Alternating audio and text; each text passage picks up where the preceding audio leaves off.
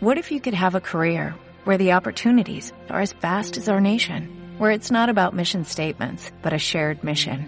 At U.S. Customs and Border Protection, we go beyond to protect more than borders, from ship to shore, air to ground, cities to local communities. CBP agents and officers are keeping people safe. Join U.S. Customs and Border Protection and go beyond for something far greater than yourself. Learn more at cbp.gov/careers. Una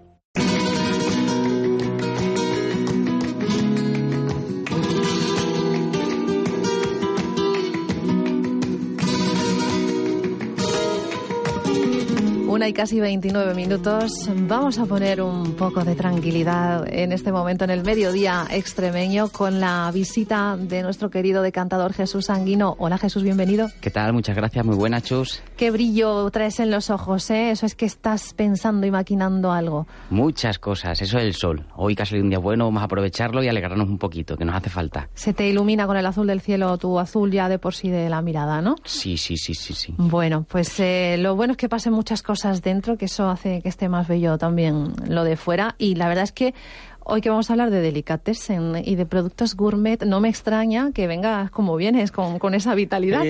A ver, ¿qué es lo que está pasando en Madrid estos días? A ver, hemos tenido la Feria del Gourmet en Madrid desde los días 8 al 11 de abril. Es una de las ferias más importantes de todo el producto gastronómico, tanto enológico, gastronomía. Aquí en España tenemos dos grandes ferias de ese tipo, digamos gourmet.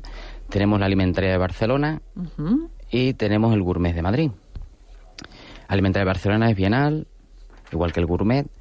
Y bueno, son citas ineludibles para profesionales tanto de la gastronomía como del vino, de la cerveza, aceites, etcétera. Es un buen sitio para hacer negocio, para descubrir nuevos productos. También es una plataforma muy importante para, por ejemplo, bodegas nuevas, nuevos productos que se estén sacando. Entonces, bueno, es un punto de encuentro, digamos, interesante. Cuando dices para hacer negocio, ¿a quién está dedicada esta feria? ¿Al público en general, a los restauradores, a los importadores? Todo este tipo de ferias siempre va a estar enfocado tanto a profesionales como a visitantes. A, eh, normalmente. Líneas de supermercado, no sé, están invitadas a este tipo de... Líneas grandes de supermercados y eso en principio no suele haber nada. No, No, suele, ¿no? no Esos van por su cuenta, no Sí, necesitan no ir a suelen haber ferias, nada, ¿no? pero si en esa feria encontramos un producto que puede ser interesante para meter en nuestro lineal, A eso, a eso me ¿Por qué refería, no? como compradores, Sí, no como... sí, vale, vale, sí, si así sí. se suelen dar una vuelta para ver qué es lo que se está produciendo. sí, siempre ¿no? se suele, sí, siempre sobre todo novedades y bueno, hay que estar al día, eh, todo en tema empresarial, aunque a lo mejor no sea tu segmento, tu línea de mercado exacto, pero siempre tienes que estar al día en todo, en todo. Debería, vamos, por lo menos. Es un buen escaparate, por tanto, para Sí. los productos de cualquier tipo, pero hablamos de exquisiteces, no hablamos Sí. de mm, una lata de tomate frito, no, sino Bueno, tiene eso- que ser un tomate ya muy, pero que muy Mira, bueno, hombre, elaborado. eso ¿no? también puede ser una exquisitez. El otro día me regalaron unos tomates envasados que llevaban ya tiempo, pero, Pero yo decía estaban tomate frito in- de este del tetrabric y del bote de toda la vida. Bueno, aquí tenemos en Miajada. Miajada es una pasada concentrado de tomate, lo mayor que tenemos aquí en toda España. A es eso me refiero. pasada, Nuestro sí, sí. tomate, por ejemplo, no es ese del bote de... mm, no, nuestro es el delicatessen, es la Sí. conserva exquisita que uno paga un poco más y lo paga encantado porque sabe que ese tomate no va a estar acuoso, que luego Sí, va a sí, tener sí. toda la enjundia del tomate, toda la carne buena del tomate triturada. Así son nuestros tomates, ¿no? Sí, de Las Vegas Altas. Por lo menos y yo, es que Sí. no, no tomo otro, ¿eh, Jesús? Tiene Sí. que ser extremeño. Así son nuestros tomates y así somos nosotros. Y prueba de ello, de las muchas cosas que se han hecho en el gourmet, eh, te voy a comentar por encima, se, también se, se concentran, hay ciertos certámenes de concursos a nivel nacional. Tenemos, eh, se ha hecho este año el campeonato de España de cocineros, se ha hecho ahí, Ahí va, en el gourmet. bien. Aquí como representación extremeña hemos tenido a nuestro amigo Raúl Olmedo. Ha estado ahí representando a Extremadura. En Raúl el- era de Badajoz, si mal no recuerdo. Raúl ha montado un restaurante ahora en Cáceres. Hace- Ajá. Hace tiempo que lo Nos que- has hablado de él, ¿verdad? Sí, sí, sí. Sí, sí, sí, sí. Y hace tiempo que no hablo con él y ha montado un restaurante en Cáceres que me perdone, que no me acuerdo del nombre. Porque, La semana, o sea, dentro de dos semanas lo decimos, no pasa nada. Porque entre la edad y... y- Sí, la edad. De un yogurín. pues no me acuerdo muy bien. Pero sí, luego también se hace, también se ha hecho el campeonato de España de abridores de ostras, como curiosidad. ¿Comol? ¿Esto Sí. qué es? Abridores de ostras, Pedrín. Pero si eso es algo dificilísimo, que como mucho haremos la mayoría de los que estamos escuchando la radio, una vez en nuestra vida sí llegamos a ir a Galicia de viaje. Pues, pues sí, otro concurso, otra cosita interesante. Todo el mundo se corta abriendo ostras, los, los, que tienen la, posibilidad de abrirlas. Sí, y de comprarlas. y de comprarlas y, luego comerlas. Luego también se ha hecho muy interesante el concurso de cortadores de jamón, también se ha hecho, y ahí hemos estado los extremeños, ha patrocinado ese concurso eh, de esa de Extremadura, nuestro jamón. Y luego, como miembro del jurado, como curiosidad, miembro del jurado, eh, ha estado Elena Arzac, la hija de Juan Mari. Y luego aquí en Extremeño siempre tenemos que tener presencia los extremeños en todo esto y sobre todo relacionado con el jamón. Parte del jurado estaba, como no, el presidente de la, de la DO, de esa de Extremadura, Heraclio Narváez, y luego también tenemos a Nicasio, Nicasio Durán, que es miembro de la Cofradía Extremeña de Gastronomía.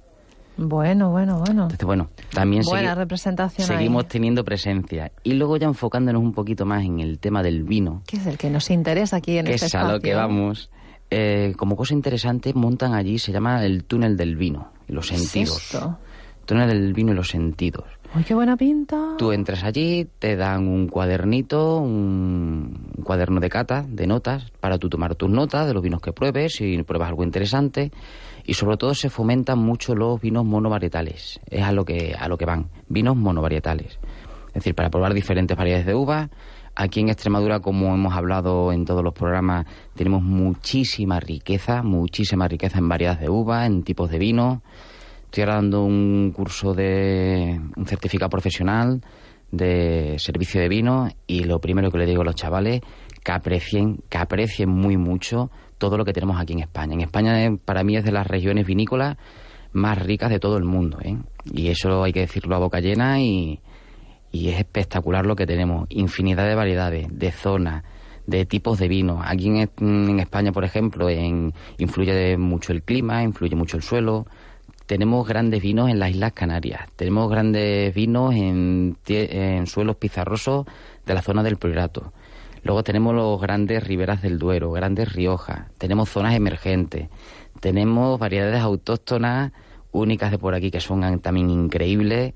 Nos podemos ir por hacer un paseo por toda España, nos podemos ir zona norte, noro, noroeste, en variedad blanca lagodello, que se da también por la zona de Monterrey, Orense y en la zona del Bierzo. tenemos que hablar que no hemos hablado todavía. Sí, señora, del Bierzo espectacular. En el Bierzo como tinta también la mencía una gran variedad de tope ahí en el Bierzo, que, lo tiene todo copado. ¿eh? es una maravilla ese señor, es un personaje. un, día, oye, un, día le vamos a traer, ¿eh? un personaje. Un día le vamos a traer a Prada. Una vez estuve yo con él allí en Nos hizo una visita por allí por la bodega con un trenecito, pero bueno, eso fue... Falcon Cresa del siglo XXI y yo creo que hasta del XXII.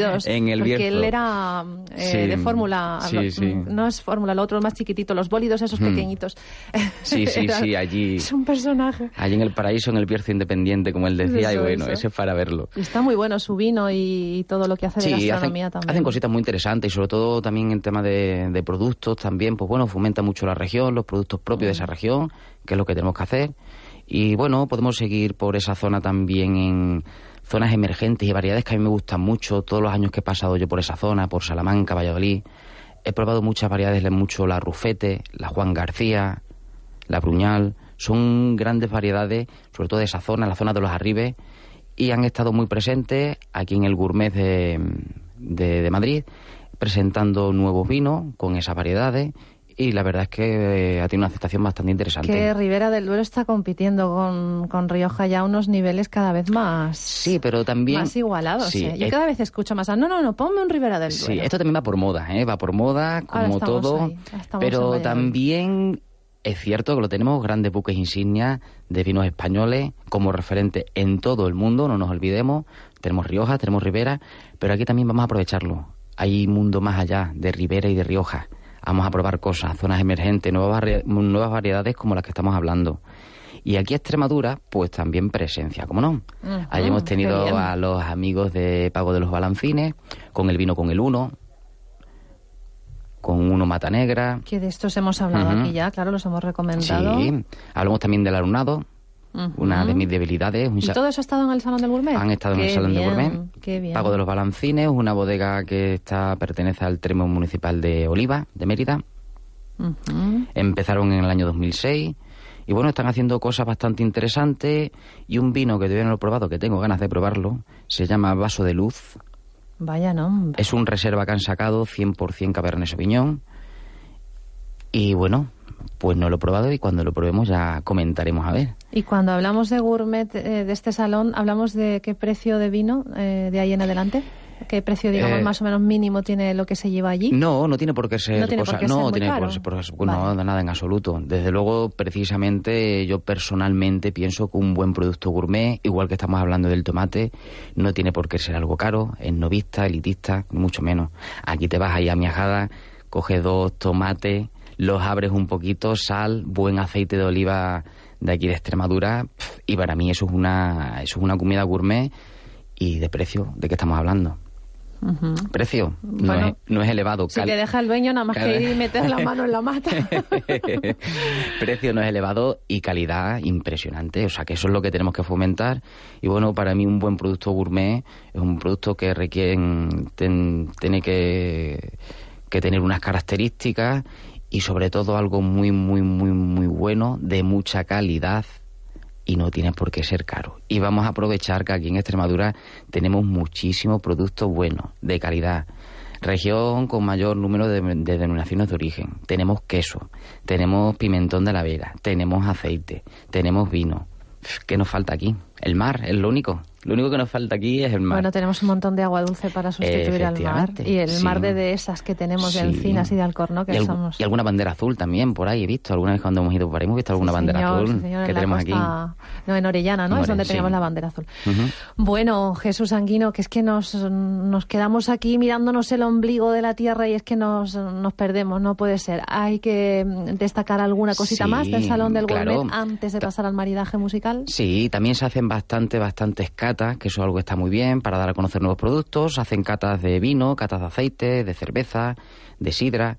Y luego, como particularidad y para poner punto final con este maridaje, que a ver qué tenemos hoy con música, han hecho, se llama Gourmet Tapa, y este año han hecho la primera edición de un concurso de tapa, un producto y una cultura más bien tan española como es la tapa, ese tapeo.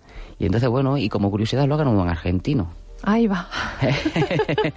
La ha ganado un argentino. Es que los argentinos tienen una cocina que nos ganan, y, sí, ¿eh? y haciendo una tapita, era toda base de salmón, era el producto principal, y ha hecho un poquito así de... Qué raro que no fuera carne de vaca, de, Sí, de no, ternera, hay que fomentar más cosas. Un Qué bien que un los salmón noruego. destaquen por, por, pues eso, por un salmón, fíjate. Sí, y muy bien, ha hecho una tapita, una especie como de puré de patata típico de Perú.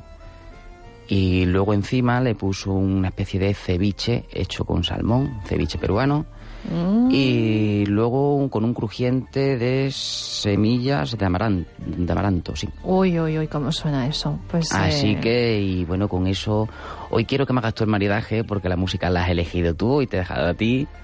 Pues Cuéntame. mira por dónde, como sabía que íbamos a hablar de la tierra, mm, vamos, de las raíces y demás, me he ido a la música folk, a la música no de nuestra Sí. tierra, sí de Eslovenia, pero fíjate cómo suenan. Se llaman Terra Folk y nos hacen bailar con Los Ángeles. Jesús Sanguino, gracias. Hasta dentro de dos semanas. A vosotros un saludo.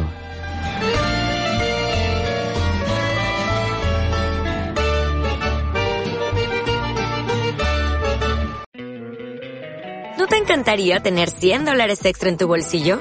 Haz que un experto bilingüe de TurboTax declare tus impuestos para el 31 de marzo y obtén 100 dólares de vuelta al instante. Porque no importa cuáles hayan sido tus logros del año pasado, TurboTax hace que cuenten. Obtén 100 dólares de vuelta y tus impuestos con 100% de precisión. Solo con Intuit TurboTax. Debes declarar para el 31 de marzo. Crédito solo aplicable al costo de la presentación federal con TurboTax Full Service. Oferta sujeta a cambios o cancelación en cualquier momento.